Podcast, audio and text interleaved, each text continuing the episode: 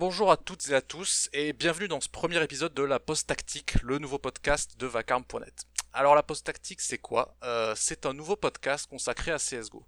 Mais au lieu de refaire ce qui a déjà été fait par Dot, de parler de line-up, de parler de drama, de parler d'histoire, ici on va parler de jeu. On va parler de stratégie, de tactique, d'entraînement, de formation, d'analyse, de coaching, d'in-game leading, bref, tout ce qui fait qu'une équipe tourne bien mais qui se voit pas nécessairement lorsqu'on regarde un stream.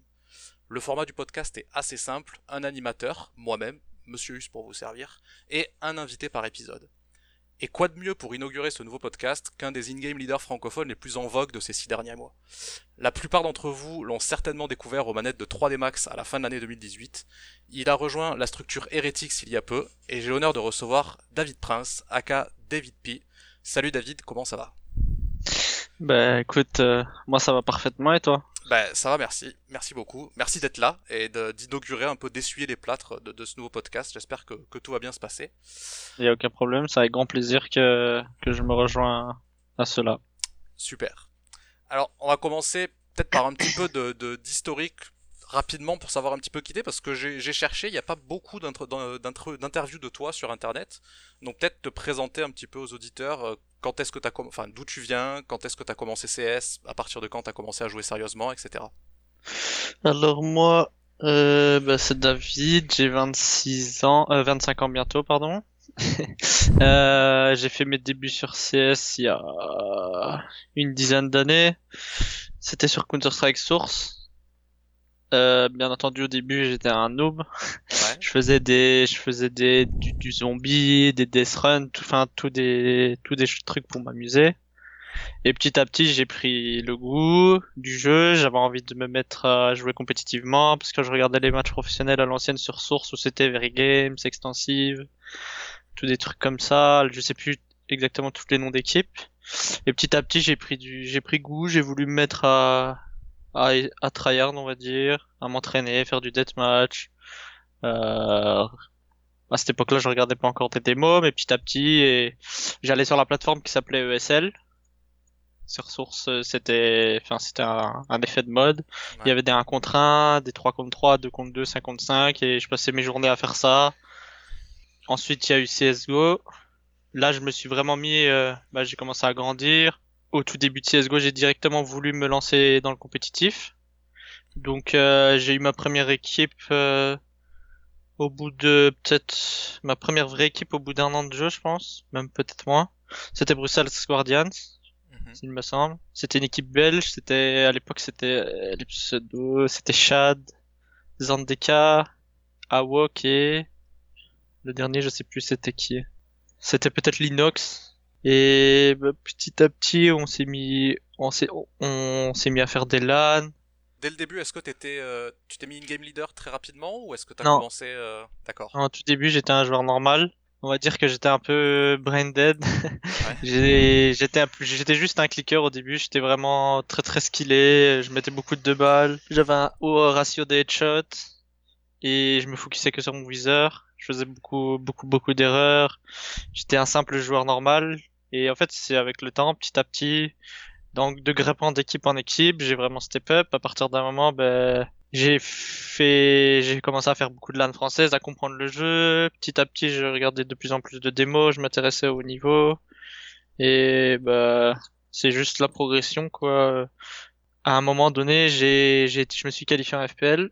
C'était au tout début, c'était le premier mois. Ce qui s'est passé, c'est que très vite, j'ai été repéré par des joueurs. C'était des Allemands, c'était Penta. Et ils étaient intéressés de jouer avec moi. J'étais chez Dead Pixel à l'époque, avec Meta, Polox, One Egg et je saurais plus dire le dernier c'était qui, je me souviens plus exactement. Et en fait, ah, Itidius, voilà. Et on était en prac et et en plein prac, je me fais ajouter par tous les mecs, genre tous les Allemands, euh, Tapson, Tassin, Mikes et tout. C'était, ils jouaient enfin, les Penta. Et moi, je, enfin, je comprenais pas. Au début, je croyais que c'était fake. Et et du coup, moi, je les ai acceptés en plein prac et tout. Et là, je leur dis, enfin, directement, mais mate, ouais, il y a les joueurs de Penta qui veulent me recruter, ils veulent me tester, etc. Et à partir de là, ben, ça a été ma première vraie équipe avec qui j'ai fait vraiment des grosses compètes, un minor, euh, des matchs HL TV à haut niveau. Ok. Et à partir de là, j'ai commencé je sais, vraiment à, du j'ai joué avec un joueur qui comme Tapsen, Mine de rien, c'est un des plus grands joueurs du monde, je pense, enfin, de mon avis personnel. Et ça m'a fait apprendre beaucoup de choses. À ce moment-là, j'étais pas encore un in-game leader.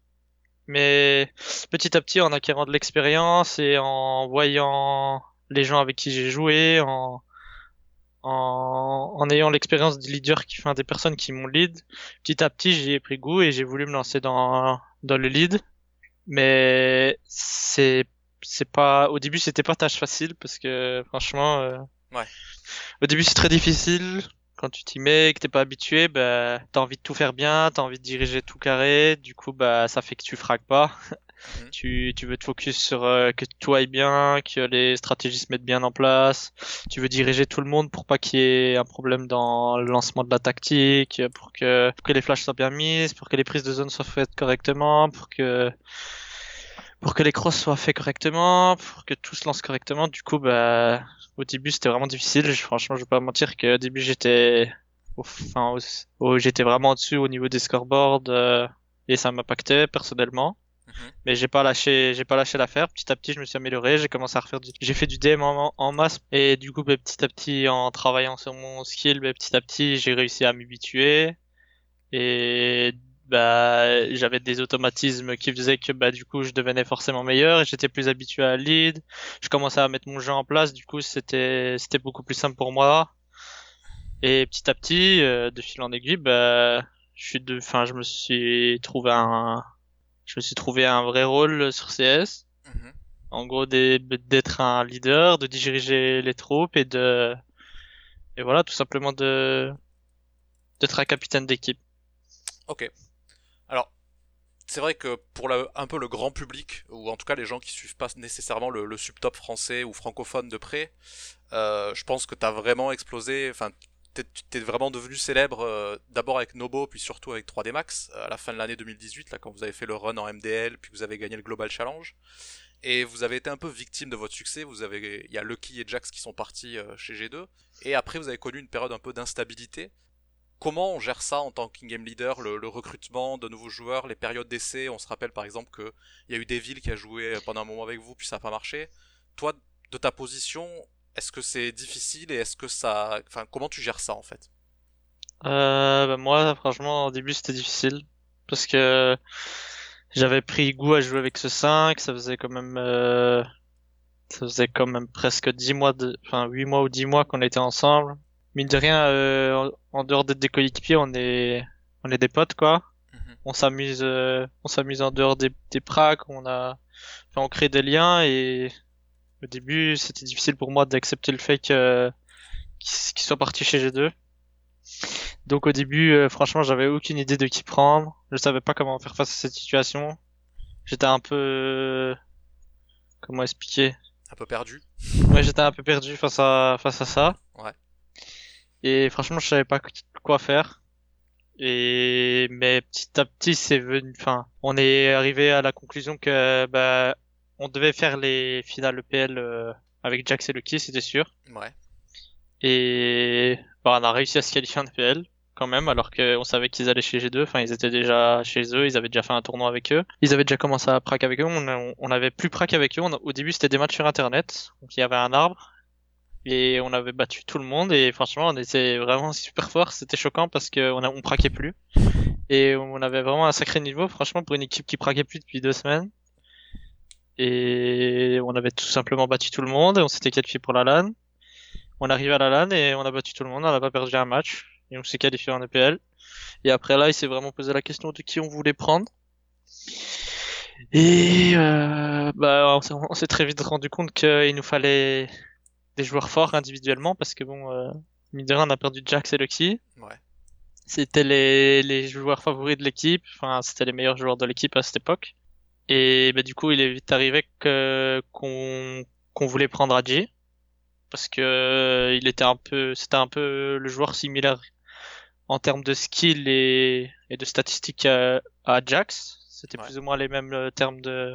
De rôle aussi peut-être? Est-ce Oui, qu'il y a eu cette oui, réflexion sur l'entry euh, non, Adji n'a pas joué entrée avec nous. D'accord. Il était, il était plus euh, en mode extrémité, lurk, un peu passif, euh, où il rejoignait le groupe d'attaque. Il avait certains, certains, dans certaines phases de jeu les mêmes rôles que Jax, mais il n'était pas exactement. On a dû, on a dû changer beaucoup de notre jeu parce que forcément, euh, les les joueurs ne peuvent pas remplir les mêmes tâches que certains autres joueurs. Certains ont des habitudes que d'autres joueurs n'ont pas l'habitude de faire, ou certains joueurs ont des playstyles différents des autres. Du coup, c'est difficile de jouer exactement de la même façon. Faire un copier-coller avec deux joueurs différents, c'est quasiment impossible. Ouais. Du coup, bah, il est vite arrivé qu'on ait décidé de prendre Adji. Et bah, ça se passait très bien. Au début, on était vraiment très fort mais on savait pas qui prendre. Du coup, on a testé des joueurs vite fait. On a essayé Firos, mais ça n'a pas abouti. On n'était pas satisfait. Euh, ça n'allait pas vraiment. Ensuite, on a essayé. En fait, on les a pas vraiment essayés, mais on a demandé de dépanne pendant un offi. C'était Chaos et on n'a pas vraiment eu le temps de juger. Il était, il était bon. Il manquait un peu de com à cette époque-là. Et on a testé aussi Beyaz. Après, euh, c'était simplement parce qu'on voulait on voulait Delas pendant un offi parce qu'on n'avait aucune idée de qui teste, on était en train de réfléchir, etc. Et de là, il arrivait l'idée de de Devil. Alors euh, ça, ça a pu surprendre beaucoup de gens parce que Devil et moi, ben, on est tous les deux des forts caractères et des leaders normalement. On, a enfin, on a tous les deux l'habitude de beaucoup parler, beaucoup call, prendre prendre la majoritaire partie du vocal. Et au début, tout se passait bien, tout se passait bien, mais petit à petit, à force de jouer, ben, ben, euh, comment dire, il y avait beaucoup de voix sur TS, c'était très difficile de, ouais. c'était très difficile d'alterner les deux. Et du coup, on n'avait pas les mêmes avis, on partageait pas les mêmes idées, et on n'a pas réussi à assembler nos deux, nos deux, comment dire, nos deux personnalités et lead pour euh, pour avancer. Et du coup, malheureusement, ben, moi, j'aime bien avoir vraiment le, le capitana, avoir tout le, le lead à 100%. Et du coup, ben, on a décidé de, de pas continuer avec Devil parce que c'était pas, c'était pas notre identité de jeu, c'était plus, c'était plus 3D Max, quoi. C'était, malgré que Devil ait ramené plein de bonnes choses et qu'il nous a fait évoluer sur plein de bons, de bons points. On n'a pas, on n'a pas réussi à accrocher, à vouloir continuer comme ça.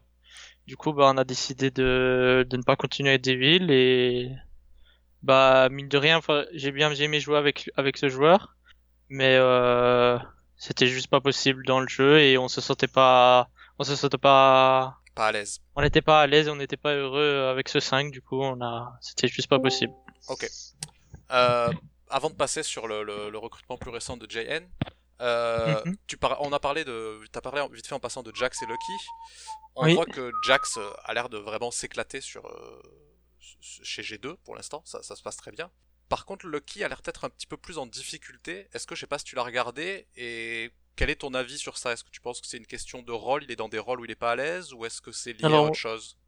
Alors moi, je regarde euh, au moins 90% des matchs de G2, je les regarde presque tous quand je peux. Ouais.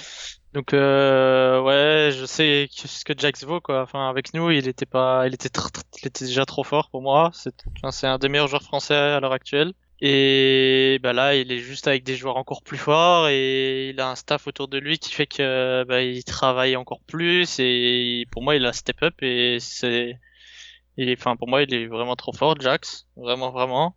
Mhm. Genre, je pense qu'il est, il a pas encore atteint le maximum de son niveau. Ouais. Malgré qu'il ait 27 ans, euh, franchement, euh, il joue comme un enfant de 17 ans, quoi. Vraiment, il est, il est juste vraiment trop chaud.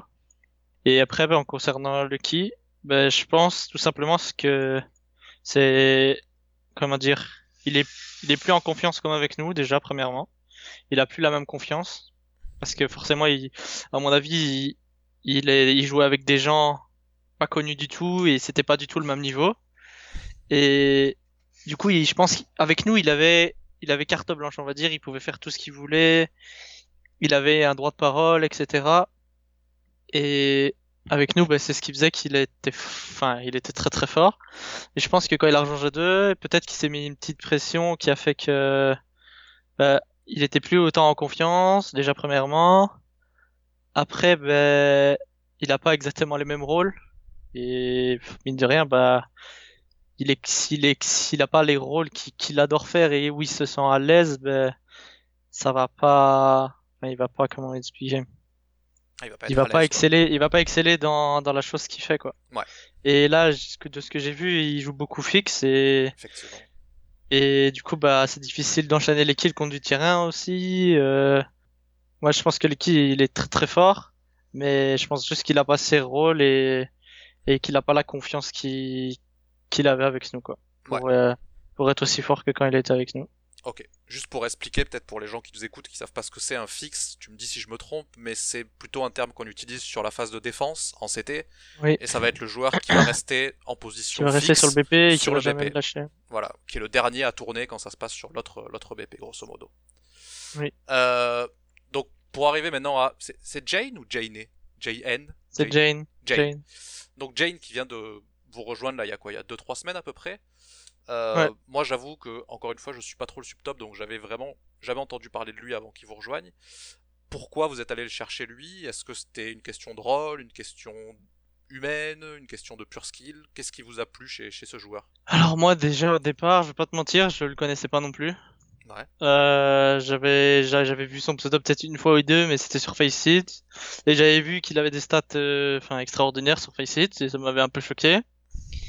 Et du coup en fait, ce qui s'est passé ben, quand on a mis un terme avec Adji et qu'elle a décidé de quitter l'équipe, directement on s'est on a discuté et on s'est dit que que c'était enfin qu'on qu'on aimerait enfin qu'on préférerait prendre un jeune joueur qui, qui avait la possibilité de step up très vite et quitte à quitte à être moins fort au début, qu'on puisse vraiment de- au long terme être bien meilleur qu'avec un joueur qui est déjà installé dans le dans le subtop et qui a déjà joué dans des bonnes équipes.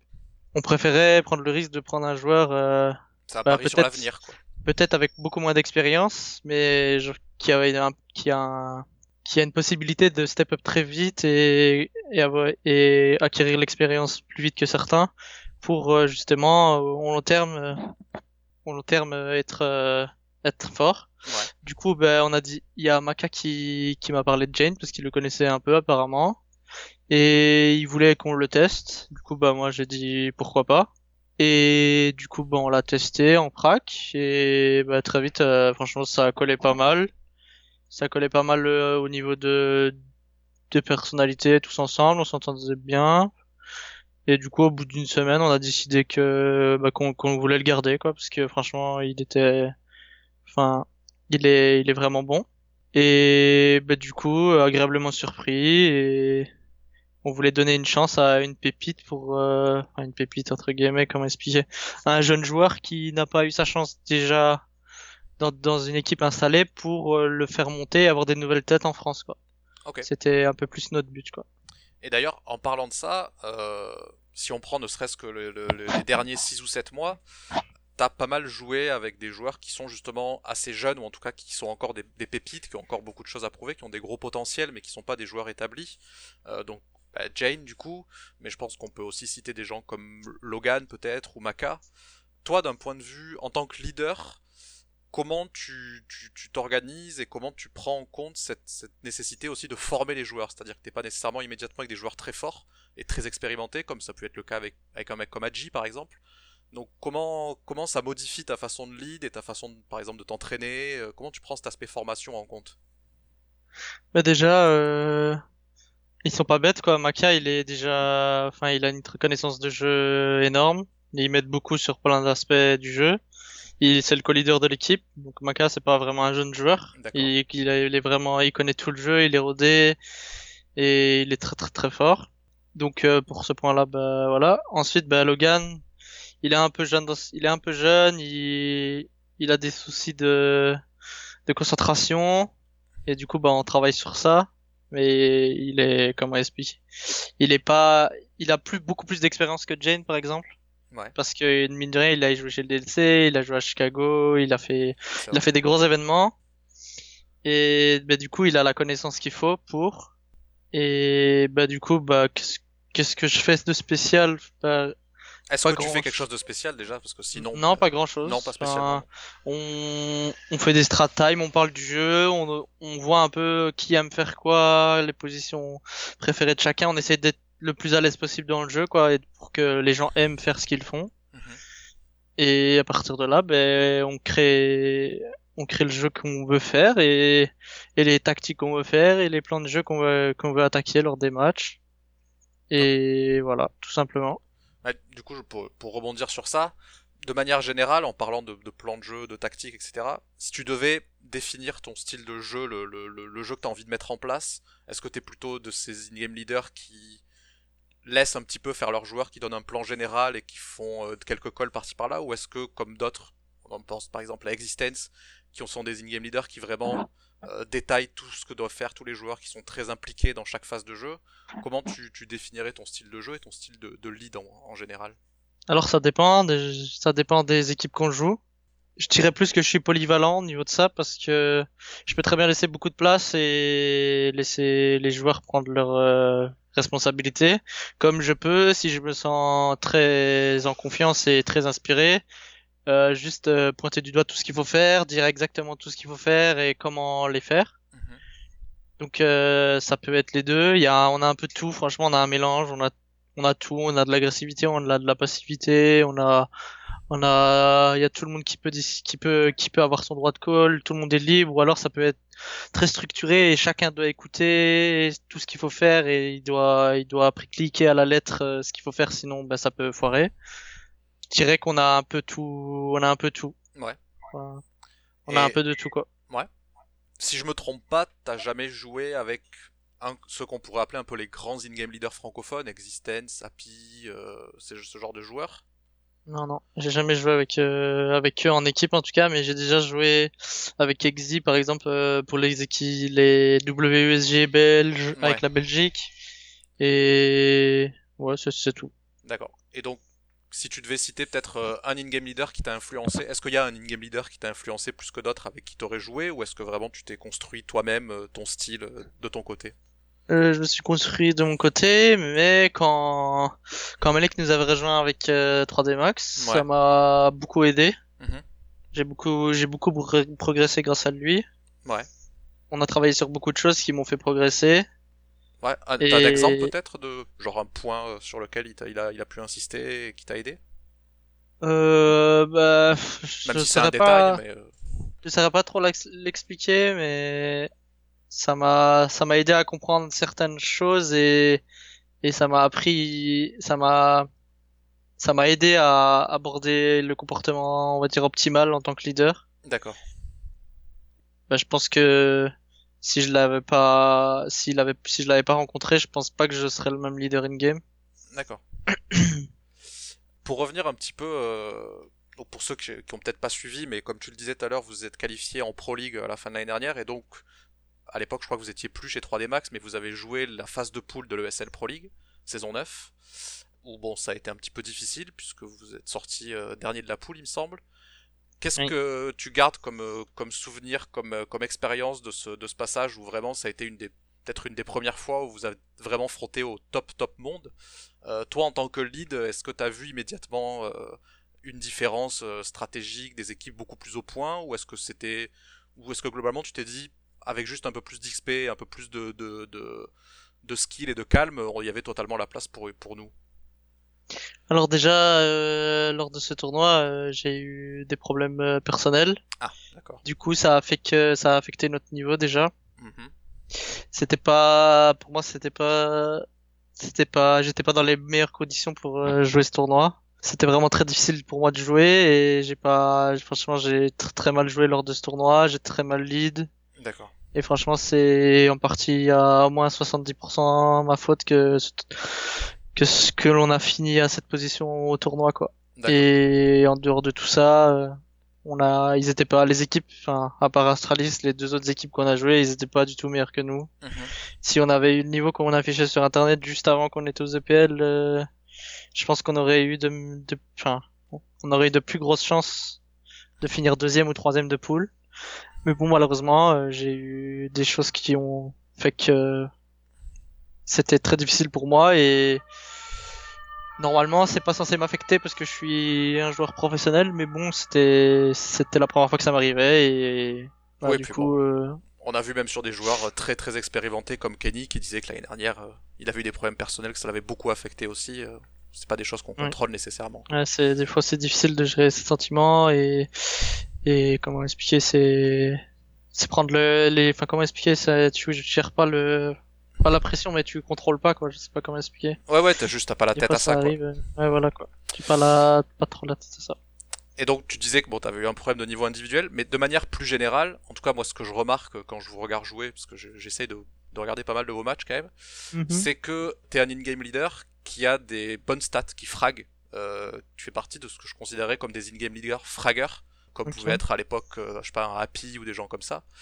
Est-ce- Qu'est-ce que tu penses de ce débat en général où on a souvent, on oppose euh, les in-game leaders qui frag, comme aujourd'hui ce serait Nitro, euh, Glaive l'année dernière, aux in-game leaders qui frag un peu moins, les Gobby, les Zeus chez Navi, euh, il y a eu Existence aussi, même si, à mon avis, il est sous-estimé Bah, individuellement, mais a- on- on l'a critiqué pour ça.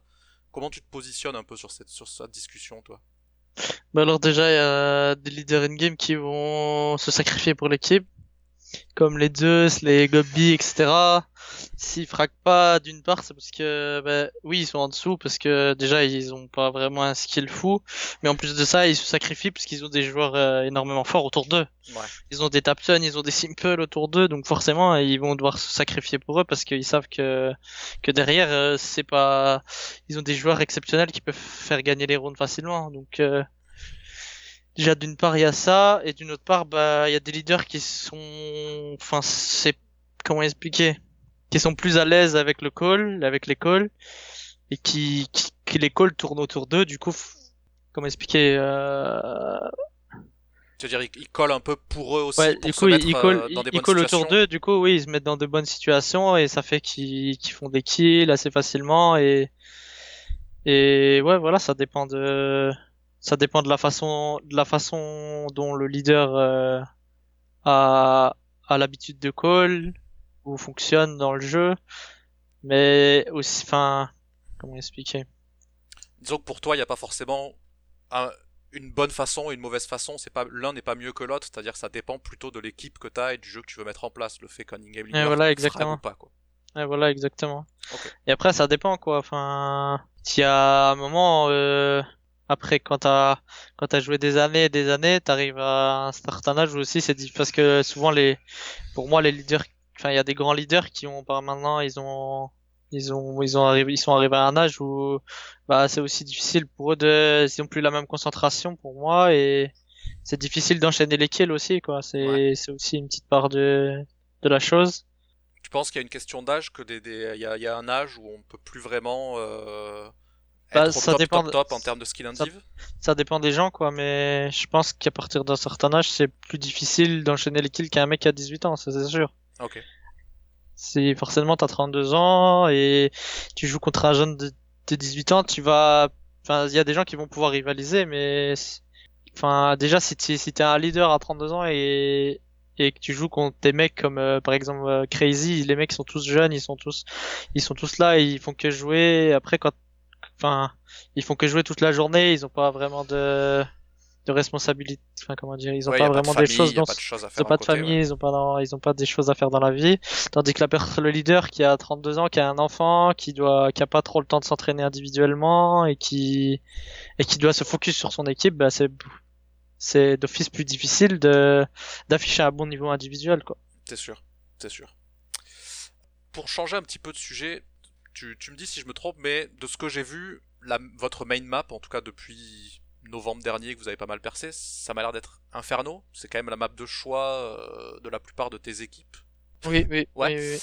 Pourquoi, pourquoi cette map en particulier déjà pour commencer? Qu'est-ce que qu'est-ce que t'aimes bien sur Inferno? Pourquoi choisir cette map vraiment tout le temps comme la, la base de votre map pool? Bah, déjà, c'est depuis le début de l'équipe euh, avec 3D Max en 2018, il y a un an, c'était notre, c'était notre pick. Tout le monde qui a aimé la map. Tout le monde se sentait à l'aise dessus. Jax, Lucky, moi, Maka, Jinx, tout le monde. On se sentait tous à l'aise dessus. Du coup, de... c'était la map qu'on travaillait le plus, sur laquelle on avait le plus phase, de phases de jeu et de défense.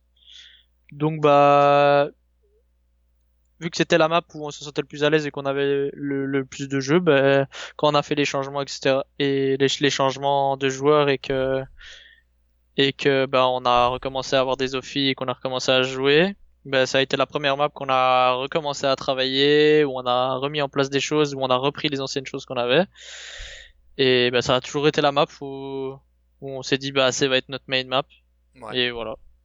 Et si tu devais, mettons que tu discutes avec quelqu'un qui a jamais joué en compétitif, qui a jamais eu d'équipe vraiment, qui joue juste à, à CSGO comme ça en loisir, si tu devais expliquer rapidement, en 2-3 minutes, les grands principes, comment on joue Inferno euh, d'un point de vue professionnel, c'est quoi les, les idées, les 2-3 idées principales en attaque ou en défense qui, qui font qu'une team est bonne sur Inferno et qui sont intéressantes à suivre quand on regarde une équipe jouer sur Inferno? Bah, premièrement, déjà avoir une bonne gestion du stuff. Ouais. Parce qu'Inferno, c'est la map le plus, imp- enfin, c'est une des maps qui se joue le plus euh, avec le stuff. Ok, est-ce que par exemple, euh, d'un point de vue plutôt de l'attaque, euh, est-ce qu'il n'y a pas cette idée de beaucoup faire balancer les CT malgré tout? C'est-à-dire qu'on voit souvent, en tout cas vu de l'extérieur, on a l'impression que Inferno, il y a peut-être plus de fake que sur d'autres maps. C'est-à-dire il y a plus de stuff qui est lancé et puis de redirection vers d'autres BP. Ouais, Parce que la map est très petite et tu peux, enfin, très petite. Est pas si petite que ça non plus comparé à Vertigo, mais Ouais. elle est assez petite et tu peux, tu peux vite fake un BP et t'introduire de l'autre côté. Enfin, tu peux, tu peux vite fake un finish à part de vodka et t'in- t'introduire dans la longue et, et finalement finir en speed B. Ou tu peux vite, enfin, tu peux vite faire l'inverse aussi, t'infiltrer, fake une, euh, fake une prise longue et finir en, finir en speed B. Enfin, Ouais. c'est, c'est, c'est une map qui, qui, qui, ouais, qui, qui, qui est- il y a, où il y a beaucoup de fake et, et c'est très difficile de la défendre des fois, quoi. Ouais. On se rappelle que, notamment en 2018, là, quand Astralis était la, la meilleure team du monde, voire certains disaient la meilleure team de l'histoire, beaucoup de monde parlait de leur nuke, mais leur Inferno était probablement aussi monstrueuse. Je crois qu'ils avaient une série de je sais plus combien de victoires pour zéro défaite sur Inferno. Je crois que c'était 21 ou 23, je sais Ouais, pas. quelque chose comme ça. Cette année, on voit Moose et on voit même Liquid aussi qui sont très forts dessus. Est-ce que toi, tu t'inspires de ces équipes d'Astralis l'année dernière ou de Liquid cette année sur Inferno Ou est-ce que tu les regardes mais sans vraiment euh, chercher à recopier des choses? Euh, bah moi déjà je regarde toutes les équipes généralement Ouais. et oui je m'inspire euh, souvent des meilleurs. Enfin pour moi les meilleurs c'était Liquid depuis longtemps. Mhm. Même si tout le monde, enfin même si à l'époque euh, comment expliquer Même si Astralis à l'époque était était favori numéro un et tout, mon équipe préférée ça a toujours été Liquid. Donc je me suis souvent inspiré de Liquid parce que c'est une équipe qui a plus une identité de jeu, une, une identité de jeu qui correspond à la nôtre que Astralis. Par exemple, Astralis c'est beaucoup carré, ils font souvent les mêmes choses. Ouais. Tandis que Liquid, euh, des fois c'est un peu, comment expliquer, c'est un peu freestyle. Ils jouent beaucoup, enfin c'est des mecs ultra skillés. Mhm. Ils ont, je sais pas comment expliquer quoi. C'est un Très peu fou quand tu les vois jouer. Ouais, c'est dynamique, agressif. C'est un peu fou comment ils jouent quoi vraiment D'accord. ils ont plus, ils ont plus une identité de jeu qui s'approche à la nôtre que Astralis quoi. Du coup là je m'inspire beaucoup beaucoup de Liquid Mhm. et après bah à peu près toutes les équipes, FaZe, Hens, euh, tout, un peu tout le monde quoi genre. Ouais. Je suis joueur professionnel du coup bah je regarde la plupart des matchs et et j'aime suivre les matchs, la méta et euh, avoir de nouvelles choses ou même reprendre des choses d'il y a quelques années qui ont pas été faites depuis longtemps. Du coup, là, tu, tu parlais de, de méta, justement. Est-ce que tu penses que, euh, justement, le passage de Astralis à Liquid, c'est un changement de méta plus global et que Liquid est en avance sur la méta? Ou est-ce que c'est juste, ils sont dans une période vraiment très très forte avec des joueurs qui sont au top de leur niveau, mais on, le, le, le- la méta profondément n'est pas bouleversée, d'après toi? Non, je pense pas qu'elle est- la méta elle, a- elle est changée, juste le hog il a été un peu nerf. Ouais. Mais sinon, euh, c'est juste que Liquid, ils sont juste au-dessus, quoi. Genre, ils ont des joueurs incroyables. euh, Même si Astralis, ils ont aussi des joueurs incroyables, mais genre, Ast- Liquid, ils ont, ils sont plus, ils sont plus agressifs, ils sont juste meilleurs. Je, je sais pas trop comment le euh, justifier. Et le, ils sont juste tous les meilleurs pour moi à leur poste, quoi. Genre, ils ont les meilleurs. Pour moi, c'est les cinq meilleurs joueurs du monde, quoi. Ah ouais, Enfin, après, il y a Ziwu et Simple. Non, mais euh, le- y a Simple et Device, mais il Ouais, y a ouais. des comment expliquer leur rôle, ils sont pour moi ils sont juste trop forts quoi. Genre euh... Elish pour moi à l'heure actuelle c'est le meilleur joueur du monde. Naf il est juste trop fort euh, dans ce qu'il fait. Nitro il est trop fort dans son lead et il, il fit bien dans l'équipe. Stewie c'est le meilleur joueur agressif. Il il a toujours des il a toujours des des mouvements incroyables, il Mhm. fait la différence, il a un impact de fou et Twist euh, c'est le, le fixe le plus efficace au monde donc enfin je sais pas ils ont un 5 qui se complète parfaitement et Ils ont une équipe parfaite, quoi. Je sais pas si un Ouais, jour, ouais. si ça devait changer, comment, qu'est-ce qu'ils feraient pour changer. Enfin, s'ils avaient des soucis, s'ils devaient changer, qu'est-ce qu'ils feraient comme changement? Parce que franchement, ils ont une équipe, euh, ils ont une équipe incroyable. Je sais pas qui va pouvoir les détrôner, quoi. D'accord. Mais en parlant peut-être d'équipes qui pourraient les détrôner, euh, si on devait parler un peu de l'équipe des équipes françaises, alors Vitality a pris quelques fessées récemment euh, contre Team Liquid, mais paradoxalement, G2 les a inquiétés aux IEM Chicago, j'imagine que tu as suivi ça. Ouais, ouais. Euh, pourquoi, d'après toi, qu'est-ce qui a fait? Est-ce que c'était vraiment tactiquement ou est-ce que c'est juste que les joueurs de G2 individuellement ont, ont- ont montré un très gros niveau ce jour-là et ça a permis de, de mettre en danger Liquid? Mais pourquoi G2 euh, a l'air d'avoir eu ce, ce début de, de, de- pas d'avantage, mais en tout cas d'espoir d'être la première équipe à pouvoir embêter vraiment Liquid sur un BO3 Mais parce que, mine de rien, G2, pour moi, c'est aussi une des meilleures équipes euh, du monde à l'heure actuelle, hein. Ouais, On va pas se mentir, hein. Pour moi, euh, là, ils sont huitièmes euh, au classement, je crois. ouais, Mais pour ça. moi, c'est une équipe top 5 monde. Ils ont des joueurs, enfin, ils ont des joueurs incroyables aussi. Ils ont, ils ont Jax, c'est trop fort. Ils ont Amanek, ils ont Kenny, ils ont Shox, ils ont Lucky. Ils ont cinq euh, joueurs forts, intelligents, malins. Ils ont un coach qui travaille euh, de fou. Ils ont un encadrement parfait et ils travaillent de, enfin, ils travaillent de dingue, quoi. Ils se donnent les moyens et je pense que déjà de 1, c'est leur niveau de jeu. De 2, ils ont, ils ont ils ont peut-être un peu anti-strat et ça a fait que euh, savaient comment réagir sur certaines façons, Ouais. sur certaines façons dont Liquid jouait. Ben, je sais pas comment expliquer, mais quand t'es dans un match et que je commence à mettre des rounds, t'es t'es hypé. Je, enfin, ils ont, je sais qu'ils la première map, je crois, ils se faisaient démolir et après ils ont fait un comeback de fou. Mhm. Et en fait, ils- ces mecs-là, ils sont trop forts sur D2 aussi. Enfin, la première map, ils l'ont dé- ils ont fait un comeback incroyable. La deuxième map, ben, ça s'est joué à rien. Non, à rien. Si je me souviens bien, c'était Overpass. Ils ont Ouais. pris, ils ont pris un vieux round de merde qui a fait que, ben, je crois ils ont pris un round genre euh, c'était du force buy ou je sais plus ce qu'ils ont pris, qu'ils auraient pas dû lose. Et malheureusement, ben, ce qui fait la différence entre Liquid et G2, c'est que, comment dire, Liquid a, ils ont plus facilité à gérer ce genre de situation que G2 là. Ouais. Je sais pas si tu, je sais pas comment trop expliquer ça, mais Ouais, c'est que G2 a Je me plus quoi. tendance à perdre des, des, des rounds oui, des rounds pas qui perdre. doivent, ouais, voilà quoi. Des Parce que, Peut-être qu'ils sont trop excités ou peut-être qu'ils je sais pas je sais pas trop comment nommer ça mais c'est un truc que, que Liquid a en plus quoi je pense qu'ils sont juste plus calmes et plus Ouais. plus rigoureux plus disciplinés que G2 quoi Quelque chose qu'on voit d'ailleurs pas mal chez Vitality aussi, qui a du mal à, ga- à gagner ses, ses contre-échos. euh, ouais bah voilà je pense aussi que c'est ça quoi comique. Pour revenir un petit peu sur, euh, sur vous, sur Heretics, et on parlait de map, je parlais d'Inferno. Euh, Qu'est-ce que tu penses euh, de l'état de votre map pool actuellement? J'ai l'impression que quand je vous regarde, je vois beaucoup donc Inferno quand elle est pas ban, D2 Mirage. Est-ce que derrière vous avez aussi euh, cette profondeur ou est-ce que c'est quelque chose qui vous manque encore de pouvoir aller jouer su- sur Train, sur Overpass, sur Nuke de manière régulière et solide? Mais déjà on comme tu l'as dit pour le moment on joue 5 maps plus ou moins Ouais.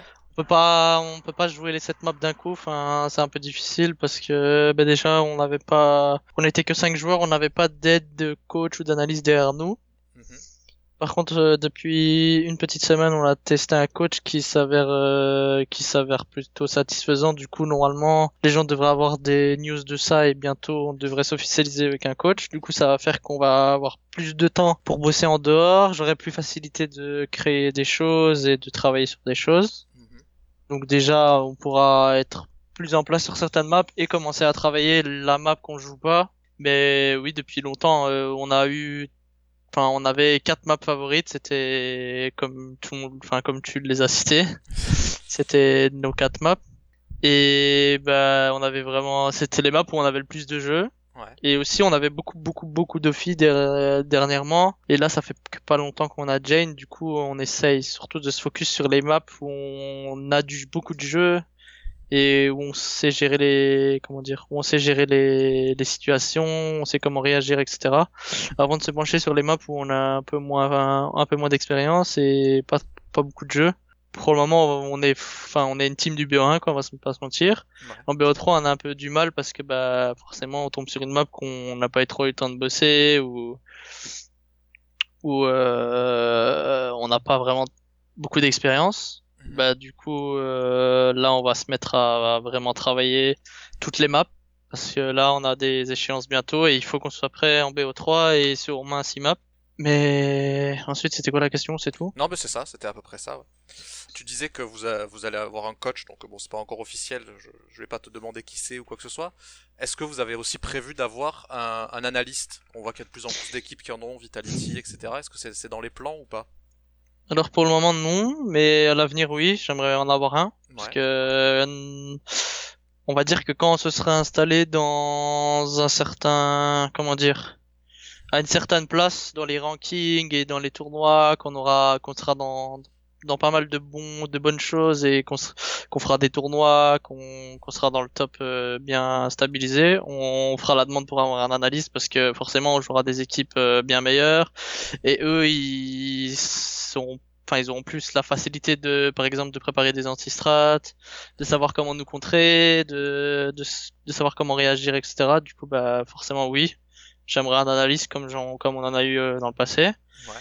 parce que ça soulage énormément ça te ça te ça te ça te donne un comment dire ça donne un coup de pouce énorme et les gens s'en rendent pas compte mais quand t'as un analyste qui travaille pour toi et qui qui te fait enfin si si c'est un bon analyste et qui te fait qui te fait tout euh, correctement, tu sais exactement comment l'équipe joue en face, euh, tu connais leurs habitudes, tu sais tu sais que s'ils font ça, comment ils vont réagir ou comment ils vont finir. Et bah forcément, euh, quand tu sais tout ça, bah, tu facile. peux, t'as beaucoup plus de chances de gagner les rounds et, et tu sais comment réagir parfaitement et du coup bah voilà quoi. Pour euh, terminer un petit peu, peut-être parler un peu plus d'actu, euh, tu disais que donc, votre objectif à, à court et moyen terme, c'était d'intégrer le top pour pouvoir continuer à progresser, être invité à plus d'événements, puis recruter l'analyste, etc. Niveau compète, là, c'est c'est quoi l'actu dans les, dans les semaines et mois qui arrivent pour Heretics Aujourd'hui, vous avez joué la saison 3 de la Loot Bet Cup, je crois, le premier match euh, de, la, de, de la Cup contre Vext. Euh, c'est quoi ensuite les, les autres compètes en plus de ça euh, dans, les, dans, les, dans les semaines qui arrivent? Ouais, Comme tu l'as dit en ce moment là, on est dans la loot bet saison 3, un tournoi à 30 000 dollars euh, online. Après ce week-end euh, là qui arrive, le 3 et le 4, on a le close qualifier de la MSI MGA, un tournoi à, à New York, qui sera joué en parallèle de SL One New York. Ouais. En gros, c'est un tournoi à 70 000 dollars avec, euh, je crois, quatre équipes et on est dans le close qualifier. Du coup, bah, c'est important pour nous parce qu'on veut faire un gros tournoi. Ouais. Un gros, c'est pas, c'est pas énorme, mais c'est un truc euh, assez gros pour nous. Et ensuite, on a les pré-rélégations EPL. On veut se maintenir en EPL. C'est dans, c'est au mois de d'août. Les dates sont pas officielles, donc je pense pas que je peux les dire. D'accord. Mais c'est au courant du mois d'août. Et bah tout simplement, nos, nos objectifs c'est de se maintenir en EPL et de se placer confortablement dans le top 30 HLTV pour le moment. D'accord. Et ensuite, bah, ça serait de faire euh, le maximum de LAN possible et de tournois, le, le- le- les meilleurs résultats possibles, quoi. Grind, petit à petit faire des LAN, évoluer, grind, grind, grind, travailler, voilà quoi. Pour finir, peut-être tu peux nous parler un petit peu d'Heretics, ta nouvelle structure, comment comment vous l'avez trouvée, est-ce que c'est eux qui vous ont approché, et puis qu'est-ce que ça qu'est-ce que ça vous amène par rapport à ce que vous pouviez connaître par exemple chez 3D Max, euh, etc. Alors comment on les a trouvés? Ben c'est eux qui m'ont follow sur euh, Twitter. Ils m'ont dit qu'ils étaient intéressés par euh, pour pour se lancer sur CS à un bon niveau. Du coup bah j'ai lancé, j'ai commencé, j'ai discuté avec eux et je leur ai fait part du projet que je voulais je voulais lancer. Et à l'aide de Cyril Michel qui a comment dire qui a bien géré les négociations avec Goy aussi ça a fait que bah, ils étaient très très intéressés par nous et euh, voilà ça s'est concrétis- concrétisé on a trouvé on a trouvé les termes de contrat appropriés et et voilà c'est c'est tout. D'accord. Et donc euh, en termes de structure, d'encadrement, euh, t'as parlé tout à l'heure d'un coach, est-ce que c'est donc c'est Goy qui est votre manager. Est-ce qu'il y a des engagements C'est une structure espagnole, si je ne m'abuse, oui ouais, c'est ça. Est-ce que vous avez des engagements sur des, je sais pas, des, des LAN ou des, des, des apparitions Ouais. en Espagne, des choses comme ça? Ouais, oui, on va faire la, et on est, enfin, dans le compte, quand on a, quand on a, quand on a s'est mis d'accord pour rejoindre Heretics, ils nous ont dit qu'on était, enfin, pas, qu'on devrait faire le tournoi en Espagne qui s'appelle la Super Liga Orange, je crois. D'accord. En gros, c'est un tournoi espagnol avec que des structures espagnoles, je crois. Je sais pas combien d'équipes qu'il y a. Je crois qu'il y a 8 équipes. Et en gros, c'est en, c'est en termes de classement. C'est un peu comme un format comme les ECN. Et à la fin, il y a, je crois, quatre équipes qui sortent des playoffs. Tu joues la demi-finale et tout. Et après, c'est un tour de sang en LAN, quoi. D'accord. C'est en partenariat avec Orange et je sais plus quoi. Et, et ça a l'air d'être un gros truc parce que j'ai vu que j'ai vu des photos de la saison précédente et ça avait l'air vraiment énorme. Mais je crois que j'en ai entendu parler effectivement de cette, de cette Super Liga. C'est, il me semble que c'est le genre de liga où il y a, c'est les Movistar Riders aussi qui sont une Ouais, Movistar. Riders, Ouais. Giants, euh, Existence. Et après, je sais pas, Mad Lions, je crois aussi. Ouais. Et après, je sais plus, je connais pas les autres. Ouais, les, les- les top équipes si- ibériques en Ouais. gros. euh, avec qui sait, je me demande si c'était pas ça aussi qui avait, ça offrait pas un slot sur le, il y avait sur le, le gagnant qui avait un slot en DreamHack Open Valencia une année ou quelque chose comme ça. Je, je sais plus, faudrait Si, vérifier. c'est possible, c'est possible. J'en ai aucune idée. Ok, bah écoute, euh, si t'as quelque chose à rajouter, un dernier petit mot, une petite dédicace ou une dernière info euh, avant qu'on termine? Bah, merci à Heretics de nous avoir fait confiance, à tous leurs sponsors, euh, Logitech, euh, etc. Je connais, je connais pas très, vraiment les règles, le reste. Et merci-. Et merci à Vacarme pour euh, l'heure passée. Je sais pas si c'est une heure qu'on a passé, mais À peu près, ouais. plus ou moins l'heure qu'on a passé ensemble. C'était cool. Ouais. Et j'étais ravi de participer à ça. Bah écoute, merci à toi d'avoir euh, inauguré le, premier épisode de la post tactique. Euh, pour ceux qui nous écoutent, on peut te retrouver sur Twitter at DavidPCSGO. Au micro, c'était Monsieur Hus. Vous pouvez me retrouver sur Twitter aussi à at JanHus, J-E-A-2-N-E-H-U-2-S-E. Le podcast euh, va continuer évidemment. J'ai déjà un deuxième épisode qui est dans les tuyaux normalement que je devrais enregistrer bientôt. Des invités qui devraient être plutôt intéressants, je pense. Merci à tous d'avoir écouté et puis à bientôt. Salut